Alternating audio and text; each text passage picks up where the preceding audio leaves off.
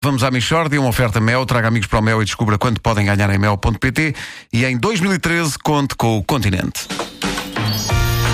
Mishória de temáticas. É mesmo uma mishória de temáticas. Oh, não há dúvida nenhuma que se trata de uma mishória de temáticas. Ontem aconteceu-me uma coisa gravíssima. O que é que foi? Eu convidei um amigo para ir lá à casa ver o Benfica e ele disse-me textualmente isto. Foi exatamente isto. Vejam o que é que. Disse-me ele: É pá, não posso, amigo. Já tenho coisas combinadas. Então, em que medida é que isso é gravíssimo? É que eu sou contra chamar amigo aos amigos. Acho que é o fim da civilização isto. Pá, que exagero. Mas porquê?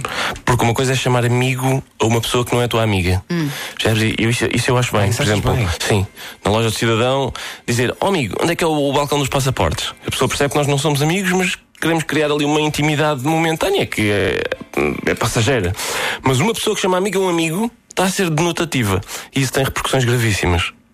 Mas, eh, mas como por exemplo? Epá, uma pessoa que trata o amigo por amigo, em nome da coerência, depois tem de estender o mesmo modelo de tratamento às outras pessoas. Se na rua lhe perguntarem que horas são, tem de responder: Olha, são 20 para as 3, completo desconhecido.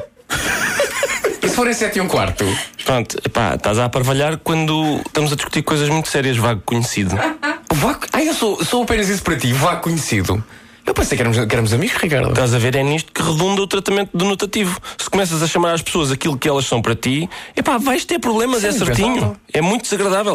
De, de igual modo, eu acho inadmissível tratar os professores por professor. Professor, desculpa, tenho aqui uma dúvida. Nem pensar, é outro escândalo. Mas porquê?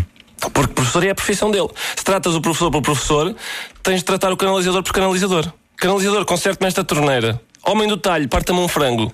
Então, qual é que é a tua proposta? No meu entender, as pessoas devem tratar sempre pelo nome.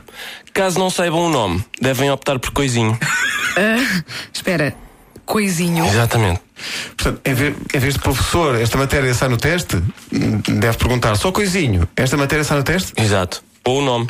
Ou Eduardo, esta matéria sai no teste? E por, e, por exemplo, a família? Pode- Pode-se chamar pai ao pai e mãe à mãe ou não? Claro que não, como é evidente, não. Porque se nesse caso vais ter de chamar sobrinho aos sobrinhos. Sobrinho, passa-me a manteiga. Ninguém faz isso. É muito estranho. Então tratas os teus pais pelo nome. Exatamente. Então e eles? Também não te podem chamar filho. Não. Tanto a Rita como o Arthur me tratam por o estúpido.